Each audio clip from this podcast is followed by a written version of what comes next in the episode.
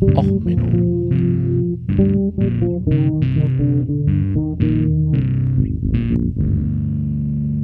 Der inkompetente Podcast über Dinge aus Militär, Technik und Computer, die so richtig in die Hose gingen. Herzlich willkommen zu Och dem Podcast für alles, was in Militärtechnik und sonst wo so richtig in die Hose geht. Ja, heute mit einer weiteren Bonusfolge Titanium, das Titan-U-Boot im Detail. Ähm, ja, ich hatte ja diese U-Boot-Folge zur Titanic U-Boot-Katastrophe von Ocean Gate mehr oder weniger zwischen Tür und Angel aufgenommen. Und die ist in der kurzen Zeit, die sie jetzt draußen ist, so häufig downgeloadet worden und ich habe auch noch mehrere Nachfragen gekriegt, dass ich mich jetzt hier erstmal entschlossen habe, nochmal eine zusätzliche Folge zu diesem U-Boot, zu diesem Unglück hinauszubringen. Jetzt mit ein bisschen mehr Zeit für ein bisschen Recherche, ein bisschen äh, Muße, ein bisschen gesammelt. Ähm, hoffentlich in der Qualität jetzt dadurch auch ein bisschen besser. Ähm, also, als erstes für alle, die jetzt neu zuhören, herzlich willkommen in meinem Podcast. Ähm, das Konzept dieses Podcasts ist ein wenig anders, als es ihr vielleicht von anderen Podcasts kennt. Ich rede hier ohne Skript, ich rede hier ohne Schneiden. Das ist das, was ich in einem One-Take aus mir rausplaudere und so kommt es auch online. Ähm, Deswegen seht mir nach, wenn ich jetzt manche Details vielleicht falsch mache, wie zum Beispiel, als ich erwähnt hatte in der letzten Folge, dass die Titanic nebenbei äh, gefunden wurde bei einer Suche nach einem U-Boot. Das ist streng genommen nicht richtig. Es war halt so, dass der äh, Sucher, der entsprechende Unternehmer, ein Deal mit der Navy hatte. Für jeden Tag, den er nach dem U-Boot sucht, kommen halt so und so viel Zeit noch dran, mit der er nach der Titanic suchen darf. Streng genommen hat er sie also in seiner eigenen Zeit gefunden. Die war dann aber auch von der US-Marine ähm, finanziert, also äh, wegen der Suche nach einem U-Boot. Also, naja, Details. Ein weiterer Punkt dieses Podcasts, ich habe meistens einen Song, einen Metal-Song oder ähnliches als Songtitel. Das ist hier in diesem Fall Titanium, ein, in einem Metal-Cover von Leo Mo, äh, Mochioli von Frogleap Studios. Ähm, meistens hat der entsprechende Song ein wenig was mit dem Thema zu tun. Ja, zu mir. Ähm, ja, ich war zwölf Jahre bei der Marine, habe aber mit U-Boot nichts zu tun gehabt. Ich bin Elektroingenieur vom Studium ähm, hab mal ein U-Boot von innen gesehen und war im Museum mal in U-Booten. Also das ist so meine Qualifikation. Ich mache ja jetzt äh, in der IT-Security Zivilraum äh, und mache so Katastrophenschutz, äh, Incident Response nennt sich das. Also, äh, wenn irgendwas schief geht bei einer Firma, wie reparieren wir das und so. Und das ist ja auch so die Idee eigentlich hinter meinem Podcast. Ich gucke mir Katastrophen einfach mal an, unbeteiligt mehr oder weniger, und man redet mal drüber, was man hätte besser machen können. So, hier so grob zu der Grundidee vom Podcast. Äh, deswegen auch, auch Menno, man klopft sich mal gegen den Kopf und denkt sich, hey, das hätte man besser machen können. Ja, und dann fangen wir doch einfach mal an. Ähm, wir gucken uns jetzt dieses U-Boot an. Ähm, Disclaimer. Ähm, heute ist der 22.06. Ähm, es ist früher Abend. Und bis jetzt sind die nicht gefunden worden. Ähm, und höchstwahrscheinlich sind sie auch tot, muss man sagen. Sie hatten äh, Luft bis heute Mittag um eins offiziell. Ähm, also, aber jetzt gucken wir uns einfach mal das U-Boot an und überlegen mal, was man hätte anders machen können. Ähm, ich habe, wie gesagt, keine Ahnung von U-Boot-Konstruktion. Bei YouTube gibt es ein relativ gutes Video von einem ehemaligen U-Boot-Fahrer, der da ähm, drüber redet, aber wir nehmen uns jetzt einfach mal einen Zettel. Das heißt, du kannst dir jetzt auch mal einen Zettel und einen Stift nehmen, wenn du magst. Und dann fangen wir mal so an, einfach mal ins Blaue hinein zu designen. Wie würden wir denn ein U-Boot designen? Wie würde ich oder du, wie würden wir das mal richtig machen, wenn wir jetzt einfach sagen, okay, wir müssen heute mal ein U-Boot bauen. Das ist gar nicht so abwegig, ähm, weil Ocean Gate, die Firma, die das Titan-U-Boot ja hat oder äh, eingesetzt hat, die haben nämlich bewusst junge ähm, Schulabgänger, Studienabgänger genommen, ähm, mit der Meinung, mit 50-jährigen alten ehemaligen U-Boot-Fahrern, da kann man nicht innovativ sein. Das ist ja auch so ein Start-up-Ding, man nutzt junge Leute, da, die haben halt innovativere Ideen. Gut, wenn man zynisch ist, was ich sehr bin, sonst hätte ich diesen Podcast nicht, ähm, kann man auch sagen, junge Leute sind einfach billig. Ja, die sind einfach, ähm, die kommen nach dem Studium, ja, einen richtig gestandenen Ingenieur in Amerika, der kostet mich 100.000, 150.000. Aber so ein Studienabgänger, ach, 30, 40, 50.000 im Jahr grandios. Wenn ich dem noch sage, hey, pass mal auf, du magst surfen, du kannst jetzt dein Surfbrett auch mit in die Arbeit nehmen und wenn du auf dem Boot bist, dann kannst du auch mit dem Surfbrett ein bisschen ums Boot rumfahren. Weißt du, dafür kriegst du aber 10.000 Euro weniger im Jahr. Und wenn ich sowas mache, dann kann ich relativ günstig eine Firma aus dem Boden stapfen und ähm, da also ich möchte jetzt nicht behaupten, dass die das deswegen nur junge Leute eingesetzt haben, aber man könnte sowas, wenn man zynisch ist, vermuten.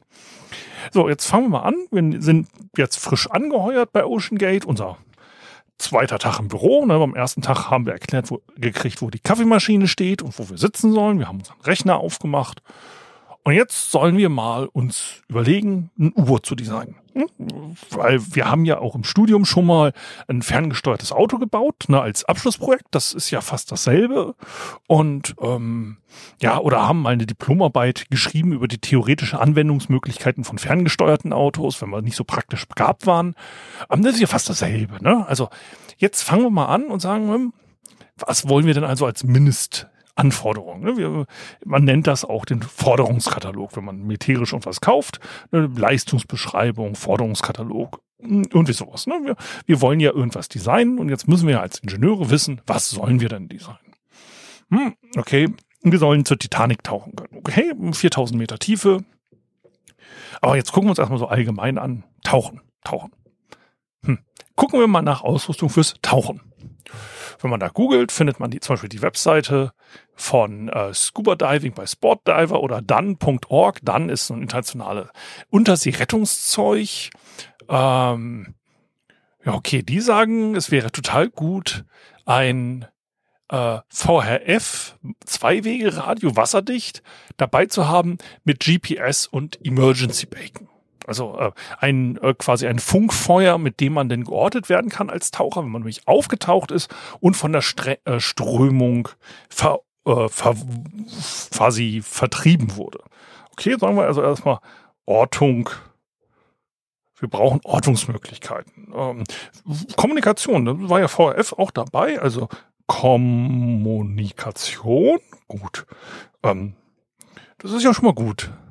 Ah, dann haben sie hier auf der Webseite, man sollte noch eine Leuchte haben, damit man gesehen werden kann. Ja, das macht auch Sinn. Also wenn man nachts auftaucht, will man vielleicht eine äh, Ortungsleuchte. Ne? Das, das ist ja so, ne? das ist okay. Dann sagen sie, ja, okay, wir bräuchten als Taucher noch ein Messer, wenn man sich in einem Netz verfängt. Hm. Okay, also beim U-Boot, ja, was machen wir gegen Netze? Okay. Hm, es gibt ja immerhin so Geisternetze im Ozean. Ähm, also das wisst ihr vielleicht, dass Fischer öfters mal äh, Netze einfach über Bord werfen, wenn die kaputt sind und so. Das ist ein Problem für ähm, Untersee-Lebewesen allgemein. Und ähm, naja, so ein U-Boot, das sich in so einem Netz verfängt, wäre auch doof. Hm. Aber na gut, da bräuchten wir Roboterarme oder irgendwie sowas. Äh, naja, okay, lassen wir das. Äh, ignorieren wir mal das Problem mit den Netzen, dann machen wir mal eine Klammer drum. Wäre toll, wenn wir das Problem gelöst kriegen würden, aber das lassen wir mal. Oder jetzt gucken wir mal auf die Scuba Diving Safety Tipps auf die Website. Die Links, ihr könnt denen folgen. Ich packe sie wieder unten in die Show Notes. Ähm, okay, Sie haben hier einen Sport Dive Beacon. Okay. Ähm, hm. Das ist so ein äh, so ein Leuchtding, okay, äh, wieder die Ortungsleuchten, okay. Die sagen hier auch ein Maritime Rescue GPS, okay, das ist ein Ortungsgerät, aha, Haken, wieder dran. Äh, Spare Air Model. Oh, hm. Das, okay, das ist so ein kleiner Zusatztank. Okay, ja, das macht Sinn natürlich. Zusatzluft. Ähm, wie wollen wir denn eigentlich die Luft lösen? Okay, machen wir uns nochmal eine Notiz mit Luft. Ähm, also, äh, wir können ja auch einfach nur ähm, puren Sauerstoff immer in die Kapsel machen. Ne? So, also Leute atmen Sauerstoff ein und atmen aus und dann haben sie ja Luft. Also kann ich eine Sauerstoffflasche mitnehmen? Ach nee, das klappt nicht. Die Leute atmen CO2 aus. Also muss ich CO2 rausfiltern. Was passiert denn, wenn ich äh, zu viel Sauerstoff im, äh, in so einer Kapsel habe. Ähm, oh, ähm, ja, Google, äh, wir sollen ja so Weltraumtechnik. Apollo 1 ähm, ist nicht gut. Ähm, Apollo 1, das war ähm, eine Raumkapsel, das war so ein Test äh, im Apollo-Programm und da hatte man eine äh, Luke, die wurde von außen verschlossen und die hatten da puren Sauerstoff drin, weil man hat es einfach gemacht, man hat Sauerstoff reingepumpt und hat CO2 rausgefiltert.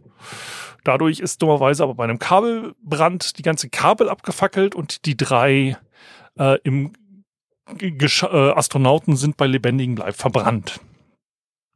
Ähm, ähm, das ist doof. Also ähm, am besten keinen puren Sauerstoff. Äh, also wegen Feuergefahr. Ähm, und am besten sollte die Kapsel nicht von außen verschlossen sein, damit Leute sich selber retten können. Also wenn es mal anfängt zu brennen. Gut, unter Wasser, ähm, oh, Brandschutz, ja, Brand ist doof. Also wollen wir, schreiben wir uns auf den Zettel Brandschutz, genau. Und nicht von außen äh, verbol verbolzt. Also nicht verbolzt, damit man selber sich retten kann. Ähm, also die wenigstens die Chance hat. Okay, mh, hm, gucken wir weiter. Was brauchen wir sonst noch so an Safety Equipment? Tauchcomputer, okay, ja, Licht, Auftauchhilfe, wieder ein GPS. Und äh, Sie sagen hier auch für technische Taucher äh, vielleicht nochmal ein zweite, äh, also einen zweiten Auftriebskörper. Okay, Auftrieb. Aber wir müssen ja auch wieder an die Oberfläche kommen. Also wir müssen uns auch auf den Auftrieb äh, kümmern. So, ein Auftrieb, wichtig. So, jetzt haben wir also auf dem Zettel, wir brauchen irgendwas zur Ortung, wir möchten Kommunikation haben, wir möchten Ortungsleuchten haben. Ah, die Netze, wenn wir es gelöst kriegen, wäre toll. Wir wollen die Luft regeln dort, am besten keinen puren Sauerstoff. Wir wollen was gegen Brand haben. Ähm, das Ganze am besten nicht verbolzt und wir wollen was mit Auftrieb haben. Okay, dann gucken wir doch mal, was man für Boote. Ich meine, so ein U-Boot, das ist ja ein Boot. Ähm, da, ähm, da können wir ja sagen, wir, wir gucken auch mal bei den Segelbooten, was die so empfehlen. Okay, Erste-Hilfe-Kit. Ja, Erste Hilfe macht schon Sinn. Ähm, ein Anker, damit man warten kann, während man auf Hilfe wartet. Mhm. Ein Bailing-Device, äh, um äh, quasi über Bord zu gehen, also Rettungswest oder ähnliches ähm, eine zweite Antriebsmöglichkeit, die nennt sich hier Paddel, falls der Motor kaputt geht, also zweiter Antrieb. Okay. Äh, fürs Boot, na klar. Äh, Cellphone to call for help, VHF Radio to call for help. Also zweimal Kommunikation. Okay, machen wir mal eine zweimal hinter unser Wort Kommunikation knife to cut lines around a propeller, snorkel mask to inspect what's going on under the boat. Brauchen wir nicht. Also unter bei der Titanic raustauchen. Heavy Duty Flashlight, also Licht. Ja, Licht ist wichtig. Ähm, schauen wir nochmal Licht bewusst nochmal dazu. Ähm, ähm, eine Flagge zum auf sich aufmerksam machen äh, und ein Teil, um Wetterupdates zu kriegen. Okay, Wetter unter Wasser ist grundsätzlich nass. Ähm, also das brauchen wir erstmal nicht. Dann äh, gucken wir noch mal weiter. alleine segeln, ne? man keine Hilfe hat. Selbststeuerung, man muss, falls man ausfällt, damit man äh, vernünftig zum Ziel kommt, okay, also automatische äh, Steuerung wäre vielleicht hilfreich. Gut, nehmen wir auch mit. Backups to Backups. Okay, also alles äh, gebackup. Was schreiben Sie hier? Uh, without self-steering, a solo sailor may struggle with basic boat handling. Lashing the wheel or tiller is a short-term option, but it's best for longer tasks or sleeping. A best practice approach is to install blah blah blah. The most important benefit is backup. If one self-steering system breaks, you still have a fallback position. Okay. Um, Sail Handling interessiert uns nicht. Safety Equipment. Ein Harness, damit wenn man nicht über Bord geht. Okay. Eine Schwimmweste. Ja, okay, Schwimmweste beim U-Boot. Ähm, und vielleicht müssen wir mal reingucken. Ähm, ein äh, Rettungsboot, okay. Radar, Alarm, Kommunikationsgier. Also Kommunikation scheint wichtig zu sein. Ähm, Yachten, nächste Webseite mal aufgemacht.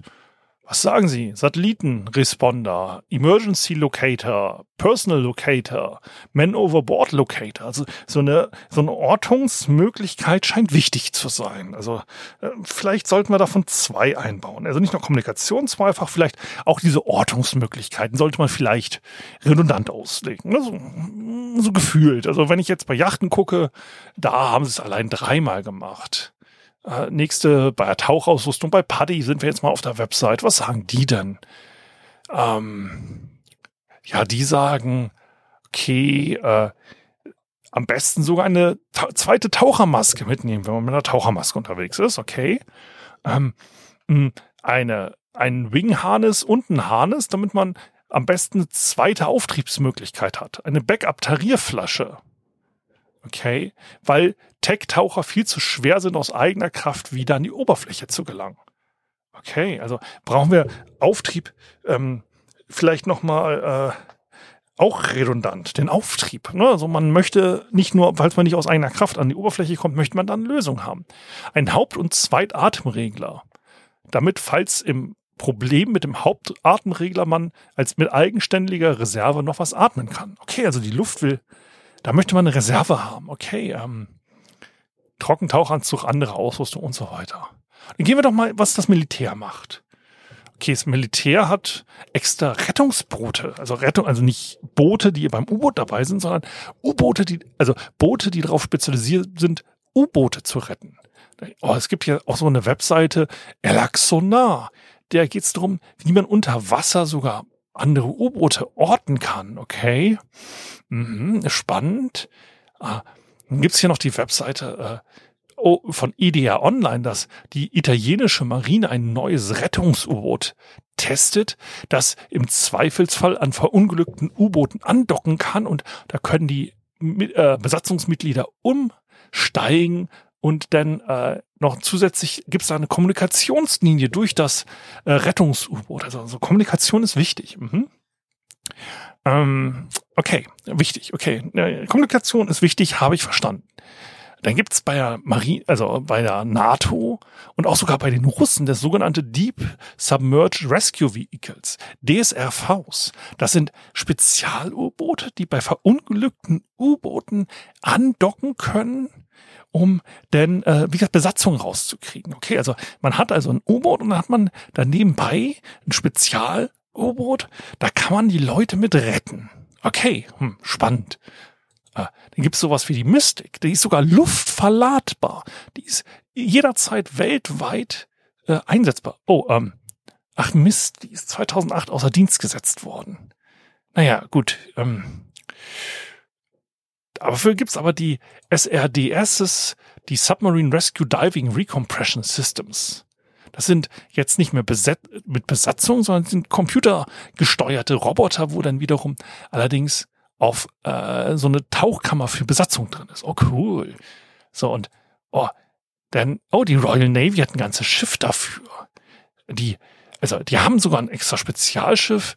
Äh, das ist die SD Northern River mit einem Container, mit Kran und Robotern. Und die haben sogar ein extra Team. Die Pararescue Jumpers.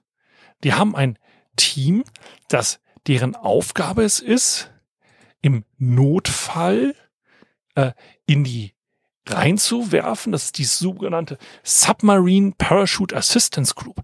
Die kommen mit dem Flieger angeflogen und springen dann über dem verunglückten Position des U-Boots ab, um dann dort eine erste Hilfestation aufzubauen, falls ähm, quasi äh, U-Boot-Besatzungen quasi an die Oberfläche kommen. Die haben also fliegende Rettungssanitäter und Rettungstaucher. Das ist cool, eine Sonderspezialeinheit.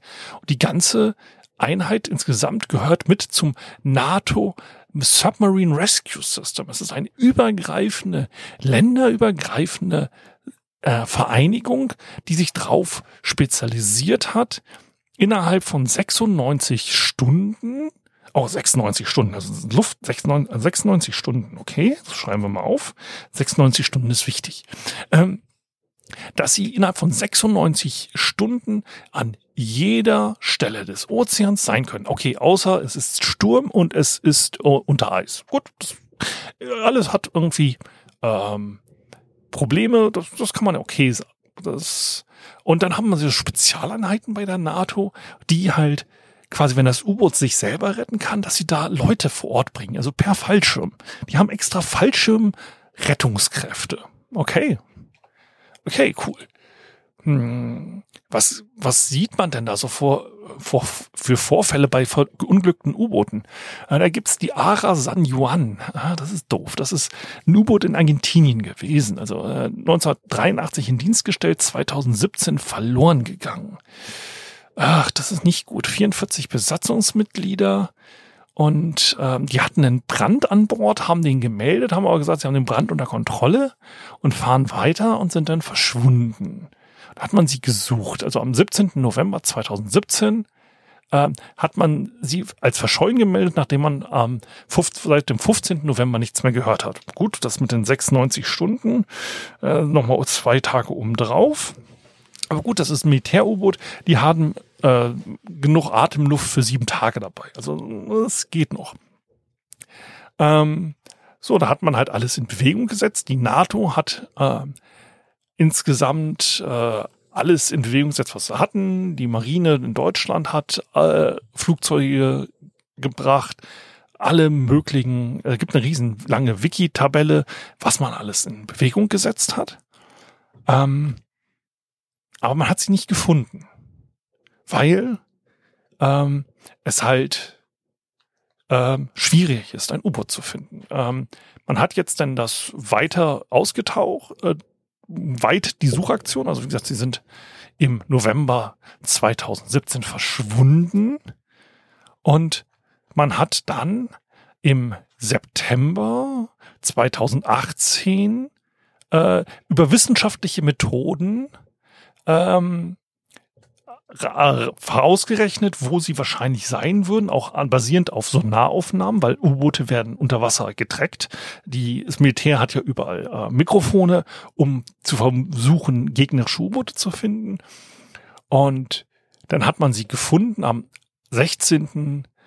November 2018 hat man eine äh, interessante Zone gefunden und später den Tag hat man das U-Boot dann in 907 Metern gefunden und äh, Fotos zeigen, dass es halt unter Wasser geplatzt ist, mehr oder weniger. Ähm, also es implodiert und es scheint da irgendwie Probleme gegeben zu haben und das ganze Boot hat sich auf über 8000 Quadratmeter verteilt. Ähm, so, und also wie gesagt, man hat es jetzt ein Jahr und ein Tag nach dem Verschwinden wiedergefunden. Es ist halt insgesamt auch sehr schwierig, U-Boote zu finden. Ähm, also zum Beispiel die, äh, das USS Scorpion. Das ist fünf Monate nach Sinken gefunden worden. Das war allerdings noch in der Höhe des Kalten Krieges. Da war diese äh, U-Boot-Jagd äh, per Mikrofone viel besser. Die äh, INS Dakar aus äh, Israel ist 31 Jahre nach ihrem Verschwinden 1999 wiedergefunden worden. Die, das australische U-Boot AE1 ist 1914 verschwunden und ist im Dezember 2017, 103 Jahre nach ihrem Verschwinden, wieder aufgetaucht. Ah, also nicht aufgetaucht, man hat es gefunden. Okay, das ist nicht gut. Also wir möchten vermeiden, dass unser U-Boot unter Wasser verschwunden geht. Ähm, das ist ähm, tendenziell ungut. Also wir, das, wir haben das Militär, die machen da auch so richtig Training. Also die Deutschen, die haben zum Beispiel diesen Tauchtopf, wo sie in, äh, in quasi üben, unter Wasser auszusteigen aus einem U-Boot, um äh, quasi äh, wieder aufzutauchen. Das geht aber nur bis mh, hm, 12, 20 Meter, 30 Meter Tiefe, je nachdem, äh, wie äh, verzweifelt man ist. Aber muss man schon ziemlich nah an der Oberfläche sein. Gut, in Deutschland, äh, das ist okay. Die Ostsee ist nicht überall sehr tief.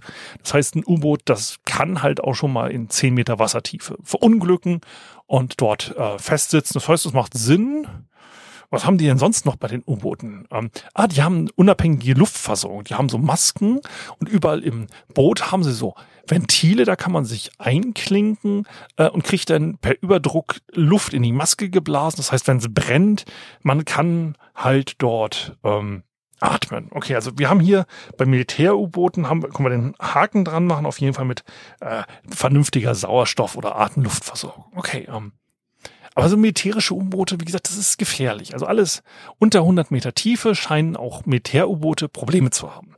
Das heißt, wir können uns jetzt eigentlich nicht an uns, auf uns selber, äh, auf die Rettungskräfte verlassen mit allem, was wir so machen. Wir müssen uns auf uns selber verlassen. Wir müssen sicherstellen, dass das U-Boot wieder auftaucht. Jetzt gucken wir doch mal, was es noch so an anderen U-Booten gibt, die tief tauchen können. Da haben wir die Trieste, die hatte ich in der letzten Folge schon erwähnt. Das ist das erste U-Boot, das den tiefsten Punkt im Ozean, den Marianengraben, erreicht hat. Oh, wir hatten da noch was erreicht. Oh, da hat der James Cameron mit der DSV-1, der Deep Sea Challenger, ähm, quasi, also DCV-1, Deep Sea Challenger, ähm, ein U-Boot von 7,30 Meter Länge, 11 Tonnen Gesamtgewicht, 2,40 Meter Breite, ähm, hat es geschafft, den tiefsten Punkt der, ähm, des Ozeans zu erreichen. Okay, ähm, womit wird's angetrieben? Äh, zwölf Elektromotoren. Oh, zwölf Motoren? Okay, also insgesamt äh, redundant ausgelegt. Okay, okay, okay. Ähm, äh, der Passagierdruckkörper ist eine Kugel aus hochfestem Stahl mit einem inneren Durchmesser von äh, äh, 10, äh, 1 Meter 9 Zentimetern und einer Wanddicke von 64 Millimetern. Die Druckfestigkeit wurde mit einem 3D-Scan der fertigen Kugel per Fehmarn nachgerechnet, da die Abweichung von der exakten Kugelform die Stabilität wesentlich beeinflusst. Der Prüfdruck betrug 114 MPa, das ist, glaube ich, 50 äh, Prozent größer als der tiefste Druck unter Wasser. Okay, ähm, so gucken wir das Ganze uns noch mal. Ich verlinke jetzt, in, äh, nutze einen längeren Thread ähm, von äh, Flying Doctor, Flying Lady Doctor. Ähm, wir gucken uns jetzt mal die DSV, äh, die, die DCV1 an. Also, wir haben erstmal ähm, verschiedene Ausleger, Roboterarm und so. Das, das, beim Touristen-U-Boot lassen wir das mal weg. Sie haben Batterien, sie haben einen riesen Lichtpanel, riesen Beleuchtung, riesen machen wir mal einen Haken dran. Ja, so wirklich Scheinwerfer ohne Ende. Äh, insgesamt drei Meter hohe Scheinwerferbatterie. Ja, das, das ist Licht. Das, das, da machen wir mal bei denen einen Haken dran. Wir haben ja unsere Liste. Ortung, Kommunikation, Ortungsleuchten. Was ist mit Netz? Fragezeichen. Luft, am besten kein Reiher Sauerstoff. Was machen wir beim Brand? Am besten nicht von außen verbolzt. Auftrieb, zweiter Antrieb, Licht, automatische Steuerung und Backups. Gut, gucken wir mal. Ähm, also der äh, James Cameron, der sitzt in dieser kleinen Stahlkapsel. Wenn man da Fotos guckt, ist der da auch echt umgeben von viel Zeug. Also man sieht auf dem Foto sogar noch eine Sauerstoffflasche an seinen Knien und er ist von Technik umringt in dieser ein Meter großen Kugel. Okay, ähm, dann gucken wir weiter. Ja, diese Kugel, die ist Stahl, äh, die ist sicher, die ist geprüft, das können wir so übernehmen. Und dann haben sie 70 Prozent des Körpers ist Auftriebsmaterial. Ähm, ein spezieller äh, Schaumstoff mit Glaskugeln statt Luftkugeln. Ähm, der wurde extra entwickelt, weil die anderen Tiefsee-Auftriebsschäume den Herstellern nicht bei Prüfungen ähm, zu viel Volumen verloren haben. Sie haben extra einen eigenen Schaum entwickelt für den Auftriebskörper. Können wir uns also sagen, den Auftrieb haben sie sichergestellt. So, dann haben sie auch, okay, wir haben zwölf Motoren. Das heißt, er könnt, man könnte mit dem U-Boot auch mit Motorkraft auftauchen. Okay, okay. Ähm, das ist gut. Ähm, dann haben wir mal, äh, also wir haben insgesamt zwölf Motoren. Das ist gut. Ähm, das heißt, man kann hoch, runter, links, rechts. Alles gut, das läuft. Ähm, und selbst wenn da ein äh, Antrieb ausfällt, wir haben insgesamt zwölf dabei, äh, alle halt relativ nah beieinander, drei pro Richtung, äh, also drei nach vorne, äh, drei links, drei rechts und so weiter. Ähm, ja, okay, wenn einer ausfällt von den zwölf Motoren, das werden wir überleben. Das ist alles okay. Ähm, so, und dann haben wir, ähm, haben wir insgesamt äh, 3D-Kameras an Bord bei der DCV-1, Batterien, alles wird gemonitort und gleich hochgefunkt ans Mutterschiff, falls irgendwas kaputt ist. Okay, wir haben Kommunikation ist sichergestellt. Ähm, gut, dann haben wir ähm, mehrfache Redundanzen. Das, das macht ja Sinn. Ne? Das kennt man ja auch aus dem Flugzeugbau. Da sagt man ja auch immer, alle Vorschriften werden durch Blut erkauft. Ne? Ähm, Redundanzen machen Sinn, weil sonst fällt man aus dem Himmel. Ähm, so, und dann haben wir ähm, insgesamt äh, Auftrieb. Ah, wie, wie, wie tauchen die denn wieder auf, äh, dieses U-Boot von James Cameron? Okay, also die haben einfach 450 Gramm, äh, 450 Kilogramm ähm, Stahlballast. Stahlballast ist gut, dann kann man sinken und wenn man wieder auftauchen will, ja, dann muss man den Ballast loswerden. Dann hat man ja 450 Gramm, ist man, äh, 450 Kilogramm ist man leichter, dann geht man wieder nach oben. Ne? Dann gewinnt der Auftrieb und wir steigen langsam wieder nach oben. Okay, ähm, wie kriegen das hin? Auch so, das hat der Pilot, also der Fahrer dieses U-Boots hat einen Knopf. Und dann kann er das fallen lassen. Okay. Cool. Das funktioniert.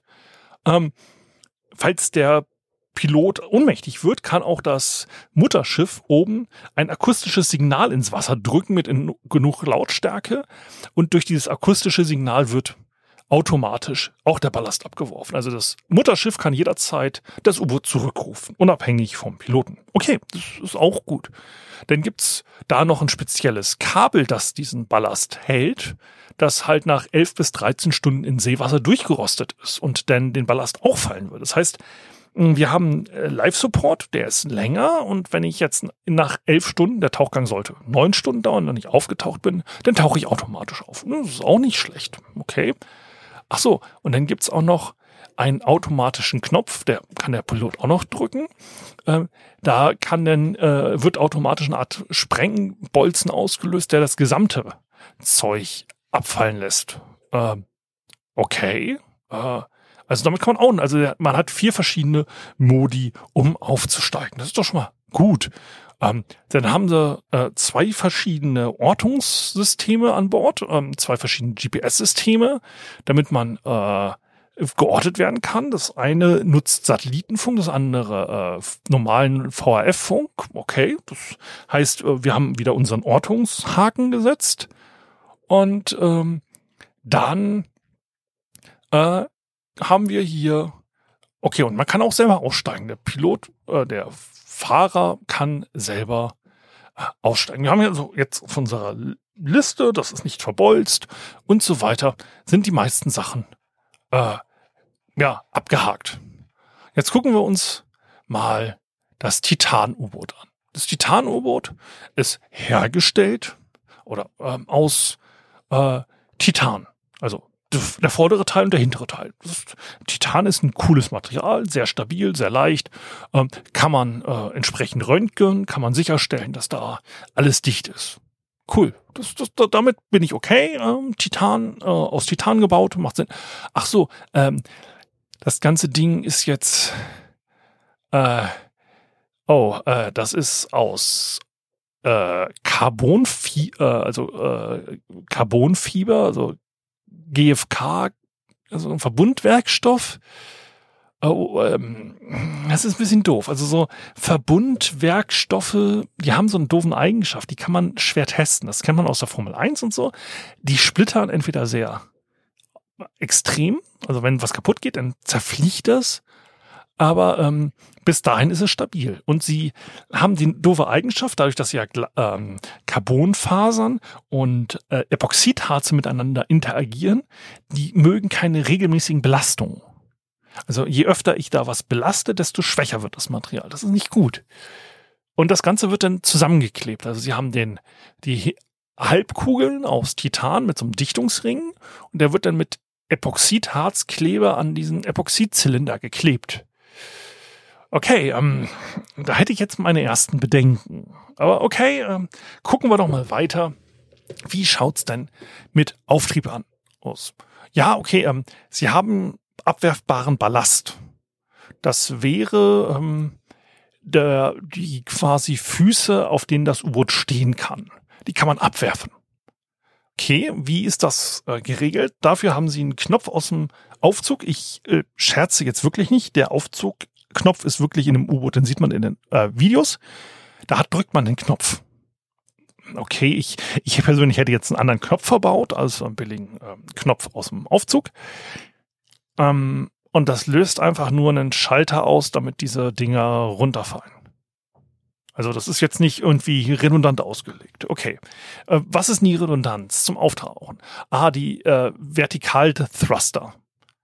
Wie viel haben Sie denn davon? Zwei auf jeder Seite ein. Das heißt, wenn ein, einer dieser Motoren ausfällt, kann sich das U-Boot nur noch um die eigene Achse drehen, aber nicht mehr auftauchen. Also wir haben jetzt ähm, nicht unbedingt redundant. Wie schaut's denn mit Kommunikation aus? Ähm, Ach ja, der ähm, CEO der Firma hat darauf bestanden, dass kein regulärer Datenfunk oder Funk da stattfindet, weil bei seinem anderen U-Boot, das ja kommerziell gekauft wurde, hat ihn das äh, Versorgungsschiff oben immer zu doll genervt mit Status-Updates, sondern sie haben nur ein Akustikmodem eingekauft. Äh, das Akustikmodem ist auch gar nicht bis so tief zugelassen und äh, andere äh, Touristen auf diesen ähm, Ausflügen haben auch schon berichtet, dass das U-Boot schon mehrere Stunden Kommunikationsausfälle hatte. Ähm, das ist nicht gut.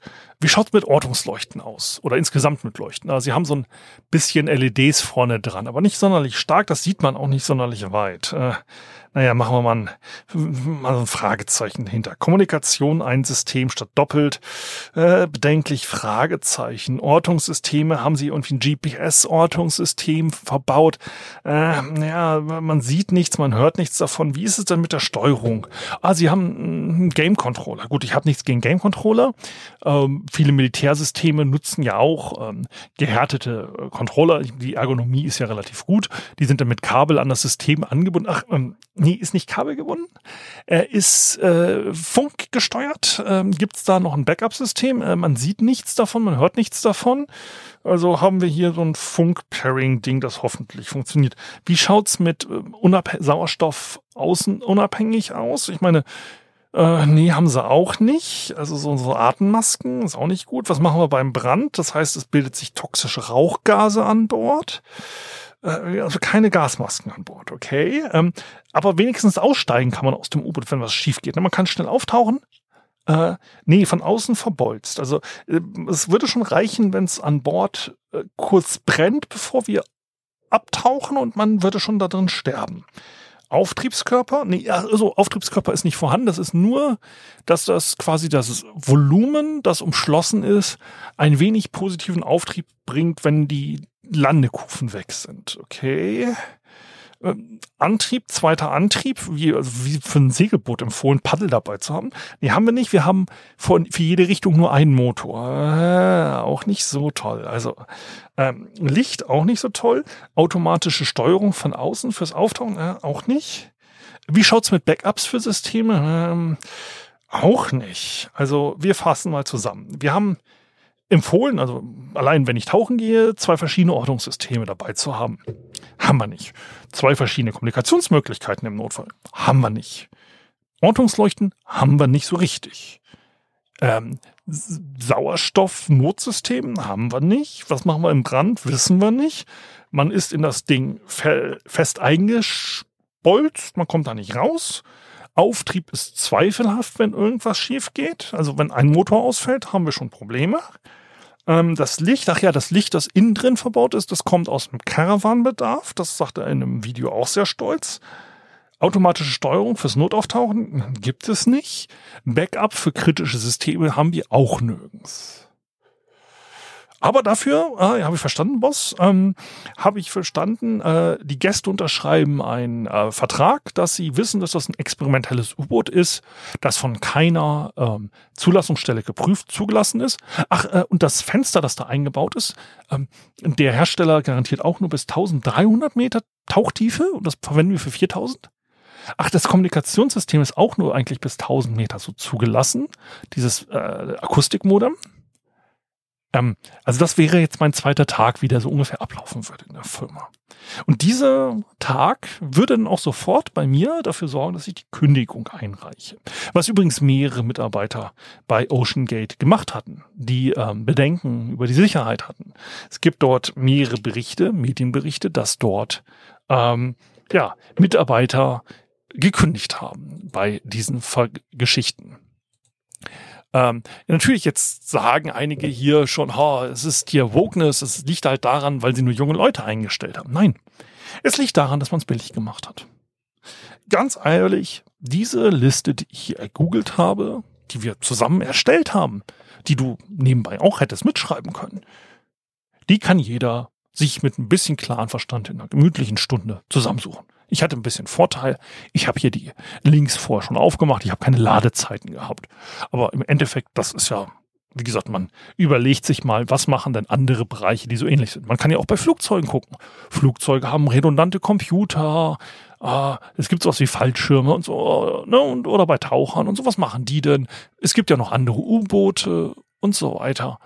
Und ich sage nichts dagegen, dass man mit zur Titanic taucht als reicher Mensch. Das hat James Cameron auch gemacht. Es gibt da einen Film drüber, den hat er da ne, ähm, auch gemacht. Und man könnte ja auch überlegen, so ich nehme das U-Boot von James Cameron und klatsche davon einfach vier aneinander. Ja, ähm, ich reiße einen Großteil der Technik aus den Kapseln raus, aus dreien von vieren, habe eine Pilotenkapsel und dann habe ich immer noch so einen Meter für jeden ähm, ja, äh, quasi der da mitfahren will. Das ist immer noch ungemütlich. Das sind dann so zwei Leute auf einen äh, Meter Breite sich reinquetschen und man kriegt so zwei Stühle nebeneinander. Ich würde den Leuten dann empfehlen, eine Windel zu tragen für die acht Stunden. Ähm, es wird vielleicht ein bisschen riechen in diesen Kapseln, aber man könnte da relativ guten, ich sag mal, ein seriöses Tauchtouristisches Unternehmen aufbauen. Das wäre kein größere Herausforderung. Man könnte natürlich auch so eine Stahlkugel größer bauen, ähm, die dann entsprechend Druck aushält. Ähm, das wäre alles machbar. Das kostet halt nur Geld. Ne, so die äh, Deep Sea Explorer, die hat gekostet, was steht da so? Gibt es da eigentlich einen Preis, einen Endpreis? Was letzter Preis? Was letzter Preis? Äh, steht nicht, was die insgesamt gekostet hat, aber es war auch gesponsert von Rolex. Die hatten dann übrigens eine Uhr außen dran, die das auch ausgehalten hat. Also man hätte sogar einen Uhrmacher fragen können, wie man was baut, was vielleicht äh, so weit das Ganze aushält. Ähm, äh, Gesamtpreis steht hier leider nicht so dran, aber ähm, es ist ja halt insgesamt, wie gesagt, es wäre halt möglich, gerade wenn ich 250.000 pro Fahrt nehme ähm, kann ich halt einfach sagen, okay, wir ähm, bauen halt mehrere eigene äh, U-Boote, die wir so, also so einfach nur aneinander gebaute Kugeln. Ähm, da könnte man halt das Ganze äh, vernünftig machen. Und wie gesagt, die, ähm, wenn man sagt, diese Startup-Mentalität äh, bei diesen Ocean Gate äh, gerade ähm, der Stockton Rush, der jetzt auch mit unter Wasser war oder ist, ähm, ja, der hat halt einfach gesagt, hey, wir machen hier so ein Startup, wir vergessen halt einfach mal Sicherheitsregeln, wir machen keinen, wir wollen nur schnell an den Markt sein. Das ist halt bei Startups öfters leider der Fall. Und dann ähm, passiert leider so etwas. Ähm, wie gesagt, die Chancen, dass sie gefunden werden, sind gering. Dass sie lebend gefunden werden, ist es heute noch möglich, theoretisch. Aber seien wir mal realistisch, ähm, es, äh, dann hätten sie äh, mehr Glück als gesunden Menschenverstand. Das würde ich halt nicht vermuten, dass das dass sie das hinkriegen. Ähm, ja, ich hoffe, dieser Einblick äh, in wie würde ich ein U-Boot designen, ähm, hilft euch ein bisschen das Ganze einzuschätzen. Ähm, es gibt genug Leute, die alleine in einer Badewanne auf einem Baumstamm oder sonst was den Atlantik überqueren. Aber selbst dort, diese Menschen haben meistens mehrere redundante Sicherheitssysteme. Die machen sich Gedanken, weil die wollen nicht sterben. Ein U-Boot zu bauen, das nur ein Motor pro Richtung hat, das ist grob fahrlässig. Das ist einfach wirklich fast vorsätzlich.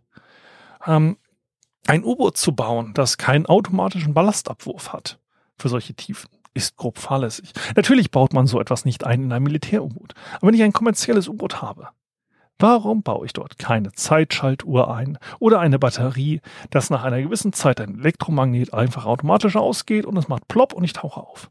Weil was ist das Schlimmste, was in so einem, wenn so ein Sicherheitssystem fehlzündet? Dann tauchen meine Gäste ein bisschen früher auf. Ich gebe denen einen Refund auf ihre Reise. Ich zahle da Geld zurück und die machen es am nächsten Tag wieder. Aber im schlimmsten Fall verbleibe ich halt mit all meinen Gästen am Boden des Ozeans. Ähm, ja, deswegen hier also jetzt nochmal die zweite Folge hiermit beendet zum Thema Titan. Ähm, ich hoffe, sie hat euch gefallen. Wenn sie euch gefallen hat, hinterlasst mir gerne ein paar nette Kommentare, äh, empfehlt mich euren Freunden und so weiter. Die entsprechenden Links findet ihr wie immer unten in den Show Notes. Ich bin zu finden auf Twitter unter ochmenop, äh, Mastodon ochmenno at literatur.social. Ähm, E-Mail kann man mir auch schreiben, ochmenno.podcast at gmail.com. Äh, bei Apple kann man mich bewerten. Und wenn euch die Folge nicht gefallen hat, ja, dann schickt sie doch mit einem billig gebauten Startup-Unternehmen zu einem eurer Feinde. Vielleicht ärgert er sich ja denn da ordentlich drüber. Ähm, ja, soweit erstmal bis heute mit der Sonderfolge zur Sonderfolge. Ich hoffe, sie hat euch gefallen ähm, und vielleicht hört ihr mal in andere Folgen auch rein. Und ja, denn ansonsten die nächste reguläre Folge sollte wieder mit den nächsten Mittwoch rauskommen. Und ich bedanke mich für eure Aufmerksamkeit. Bleibt gesund. Alles Gute. Ciao, ciao. Euer Sven.